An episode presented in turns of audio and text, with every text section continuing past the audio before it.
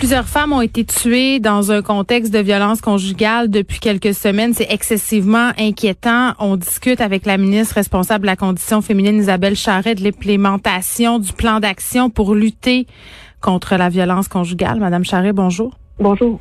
Euh, merci d'être avec nous. Là, évidemment, tout le monde est préoccupé. On voit passer des histoires d'horreur euh, dans l'actualité depuis quelques semaines. On a annoncé en décembre dernier 14 nouvelles mesures pour lutter contre la violence euh, conjugale. Peut-être nous faire un petit rappel de ces mesures? Oui, ben en fait, euh, le, le plan qu'on a annoncé au mois de décembre vient en complément un plan d'action euh, pour contrer les violences conjugales euh, qui existait déjà. Donc, on a, mhm. on est venu rajouter 180 millions de financement. On a plus que doublé le, financement de, de, ce qu'il y avait déjà en place. Euh, différentes mesures, entre autres, euh, d'augmenter le financement des maisons d'hébergement pour, pour évidemment augmenter le service qu'on va donner aux femmes, mais d'autres mesures comme la consolidation des cellules d'intervention rapide. Donc, une, une, cellule d'intervention qui fait en sorte de, de, de faire un filet autour hmm. des femmes pour justement contrer des, des, des situations problématiques. Ensuite, il y a le service juridique d'urgence. Il y a aussi euh, euh, un fonds aussi d'urgence pour faire en sorte que les femmes puissent quitter un, un milieu violent, puis bon, pour que ce soit pour que le transport ou l'hébergement ou quoi que ce soit, là, donc qu'elles puissent quitter et que ça soit pas un frein à leur départ. Alors, 14 mesures là, qui, qui ont été annoncées en décembre justement. Bon, puis c'était de très bonnes nouvelles. Ce sont des actions qui sont attendues depuis des années par les organismes, par les maisons d'hébergement, par les victimes euh, euh, de violences conjugales. Euh, là, on a le devoir qui, dans le cadre de sa vigile sur les meurtres conjugaux, a recensé huit meurtres conjugaux au Québec seulement en 2020. C'est énorme, Madame Charret. depuis le 5 février, c'est cinq femmes qui ont perdu la vie dans un contexte de violence conjugale, les dernières étant les victimes présumées de, de Sainte-Sophie comme ministre de la condition féminine, j'imagine que vous êtes particulièrement, euh, extrêmement préoccupé par la situation. Là. Oui, tout à fait. C'est sûr qu'une une très grande préoccupation qui, qui, qui date euh, qui date pas juste des des, euh, des phénomènes qu'on a vus, mais qui vient, euh, je pense, s'élever d'un cran. Puis une préoccupation qui est aussi partagée par par mes collègues, bien entendu, à la santé, à la sécurité publique, à la justice, parce que on était déjà tous interpellés quand quand le premier ministre m'a donné le mandat l'an dernier. tout le monde a mis la main à la pâte pour justement faire faire en sorte de de, de, de ce phénomène-là. Puis là, on sait avec la pandémie euh, qui vient euh, qui vient exacerber les, vulnérabilités euh, des femmes qui sont dans des situations de, violence, parce qu'on le sait, avec le confinement, avec les différentes mesures qui sont mises en place, ça vient encore plus isoler les femmes. Donc, on avait déjà au début de la pandémie prévu des sommes justement pour pour les maisons d'hébergement pour faire en sorte que les, femmes aient des, des moyens pour pouvoir quitter leur milieu violent. Euh, et là, ben, de, de, voir que dans les dernières semaines, évidemment, il y a, il y a eu, euh, il y a eu des drames, ben, l'irréparable euh, a été commis. c'est excessivement préoccupant, évidemment. Mais parlons-en de l'argent. Moi, je peux sonder le terrain avec les ressources, maisons d'hébergement et tout ça, puis les ressources avec qui j'ai parlé, que ce soit les maisons d'hébergement ou les maisons de deuxième étape, nous disent que l'argent, là, souvent bloqué dans la machine. Par exemple, les maisons d'hébergement qui sont en dehors de Montréal n'auraient toujours pas reçu euh, l'argent promis. L'argent dormirait dans les coffres des CIUS.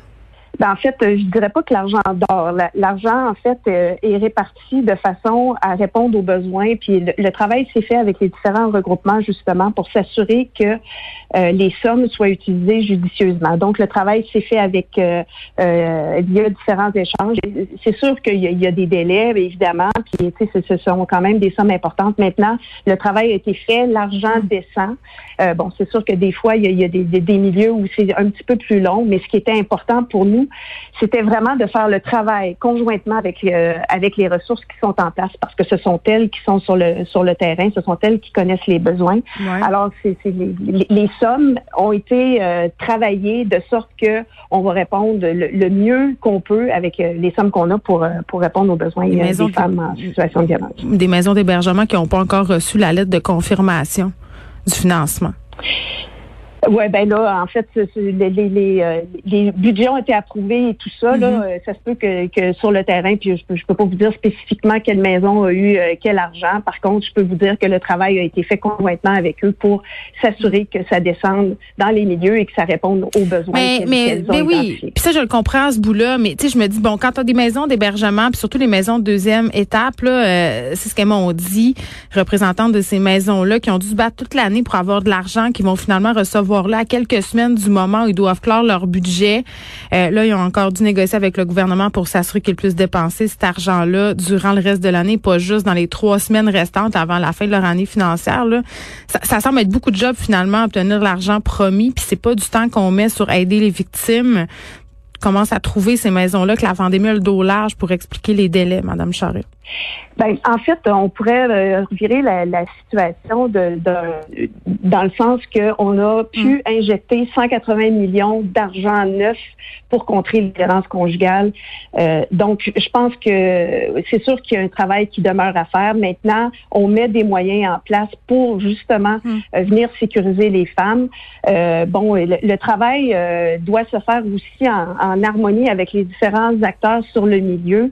Il y a des délais, ça j'en conviens, mais moi, ce que je trouve qui est important, c'est qu'on met en place des mesures et puis qu'on va euh, justement faire en sorte que on va essayer de contraindre ces, ces, ces, euh, ces situations-là parce que ce n'est pas acceptable. Ben oui, puis faut on met en place des mesures, on fait des campagnes et tout ça, mais à un moment donné, il faut que ça soit concret, il faut qu'on ait des actions.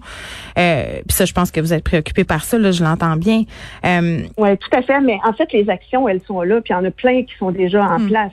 Maintenant, c'est sûr qu'on est dans une situation qui est, euh, euh qui est, qui est qui est problématique, qui vient, euh, tu sais, on sait, on est dans une dans une situation exceptionnelle de pandémie et maintenant, il y a évidemment plein de choses qui ont été faites là, puis euh, que ce soit les cellules d'intervention, que ce soit hum. euh, l'étude de dangerosité, que ce soit les campagnes de sensibilisation. Maintenant, c'est sûr qu'on est placé dans une situation où les femmes sont encore plus isolées du fait qu'on est en pandémie puis qu'on est euh, contraint à rester à la maison. elles arrivent maganées là, elles arrivent maganées plus que jamais dans les ressources, euh, Madame Tout, à fait. Et, là, c'est sûr que les, moyens qu'on met en place ne sont pas des moyens qui sont instantanés et tout d'un coup, ça va régler la situation. Alors là, dans une situation où euh, euh, le problème est exacerbé, je pense que là, c'est important, comme, comme tout le monde autour, d'avoir un éveil, puis d'avoir une certaine responsabilisation, de, de se dire,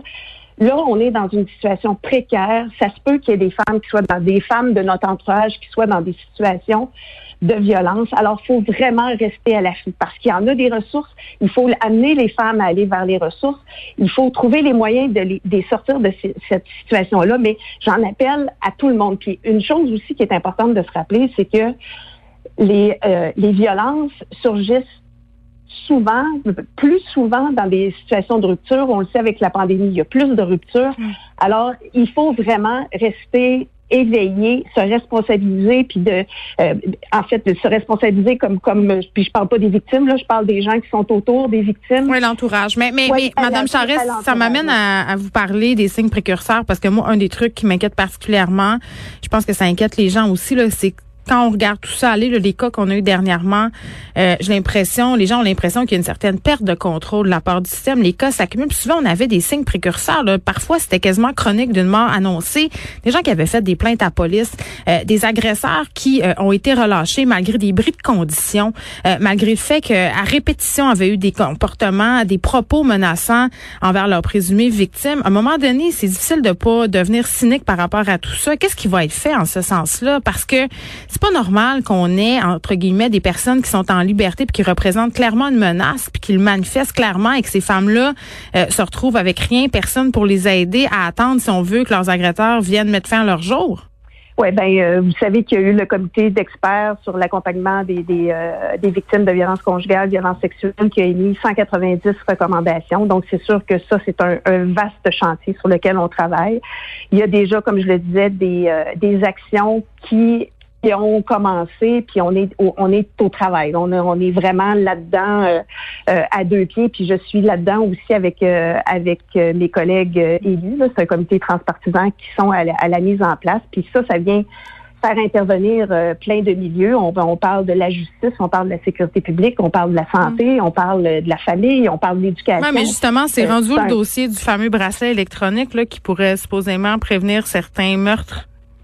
Oui, on est dans l'étude de, fiabilité, de, de faisabilité. Euh, présentement, on est là-dedans. Euh, puis encore une fois, ça, c'est pas des choses qui se font de, de, façon instantanée. Mais maintenant, je pense que là, ce qui est important de, de se rappeler, c'est que il y a des mesures qui sont en place. Mais là, j'en appelle parce qu'on est dans, un, dans, dans, une situation quand même d'urgence avec la pandémie.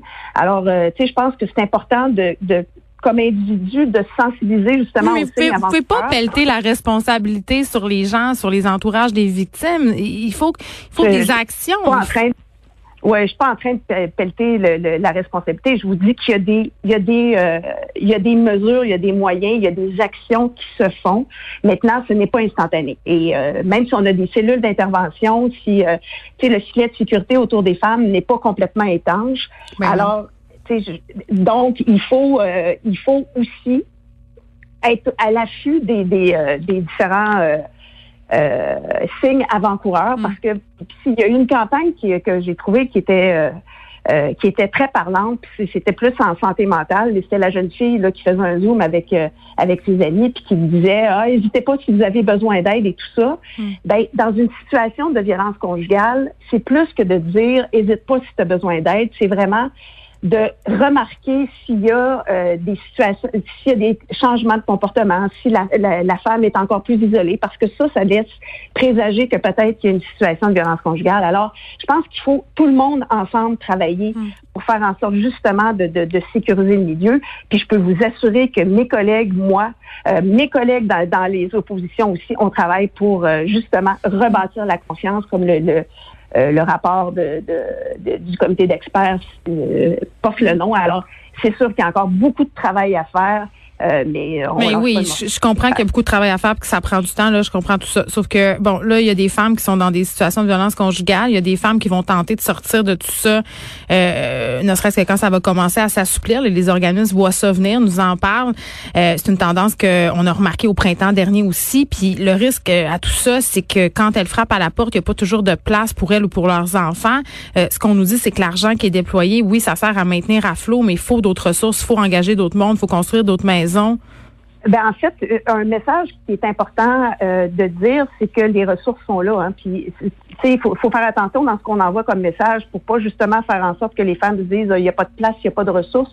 Il y a des ressources qui sont là. Alors, on appelle, on, s'il vous plaît, euh, si, une femme est dans une situation de violence, s'il vous plaît, appelez ton. On, on trouve des ressources, c'est ça. Mais les ressources sont pas toujours dans la même ville, donc ça peut, euh, ça peut parfois être la petite chose qui fait que euh, certaines sont récalcitrantes à téléphoner, mais il faut pas. Ce qu'on comprend, c'est qu'on trouve toujours il faut, une solution. Pas, il faut on va, on va, trouver une solution. Puis comme euh, comme vous l'avez dit au, au, printemps mm. dernier, on l'a vu que on, on, on, pouvait retrouver des femmes dans des situations euh, exacerbées de violence conjugale. Donc on a déployé des sommes, le fédéral a déployé des sommes. Puis encore une fois, le travail se poursuit pour mm. consolider que ce soit les, les, euh, les cellules d'intervention, que ce soit les différents milieux. Puis euh, bien évidemment, on est là parce que oui, là je comprends que c'est la COVID, tout est au ralenti, vous travaillez, mais dans les prochaines semaines, là, là maintenant, qu'est-ce que vous allez mettre en œuvre pour faire avancer le dossier de la violence conjugale? Parce que des morts qui s'accumulent quand même. Là. Ben, on, continue toutes les actions qu'on a. il va y avoir euh, des, euh, régions qui vont se rajouter dans les cellules d'intervention. Il y a un travail qui se fait aussi avec mon collègue. Euh, bon sur, les, travailleurs sociaux, comment ils peuvent intervenir plus rapidement puis présenter les mm-hmm. les mesures qui sont en place. mais encore une fois, je pense que là, tout de suite, là, ce que j'ai envie de dire, là, si vous soupçonnez qu'il y ait une situation de violence conjugale autour de vous, s'il vous plaît, appelez à l'aide, euh, puis sensibiliser euh, tout votre monde qu'il ne faut pas que les femmes restent dans des situations comme celle. Bon, dans un autre ordre d'idée, euh, Madame Charret, puis ça fait un peu bizarre de parler de ça après avoir parlé d'homicides conjugaux, là, mais euh, bon, ce soir, on va avoir ce point de presse euh, qui portera sur les mesures, entre autres, annoncées pour le 8 mars. Plusieurs acteurs du milieu sportif réclament qu'on ait le droit de pratiquer des sports d'équipe en zone orange. Vous êtes tout par rapport à ça? Ben, les travaux se font en fait, euh, tous les protocoles, tout le travail avec euh, mm. les différentes fédérations euh, a été fait auprès de la santé publique. maintenant, on attend le go de la santé publique pour pouvoir les mettre en application. Une chose, par contre, le sport d'équipe peut se faire à l'extérieur. Hein. Ce, qui, ce qui est problématique, c'est plus les, les euh, les, les, lieux d'entraînement à l'intérieur. Maintenant, il peut y avoir une forme d'organisation. Euh, on peut avoir un rassemblement de huit personnes à l'extérieur qui respectent les règles sanitaires. Alors ça, je pense qu'il faut prendre euh, cette opportunité-là. Je sais que c'est bien mince, puis je sais que ça mm. ne satisfait pas les, les, groupes sportifs, mais je peux vous assurer que tout le travail a été fait auprès de la santé publique, les représentations. Ça fait, ça fait un an qu'on travaille là-dessus et on attend le goût tout simplement de la santé mm. publique pour pouvoir euh, les mettre en application. Très bien. Isabelle Charret, merci. Isabelle Charret, qui est ministre responsable de la condition féminine.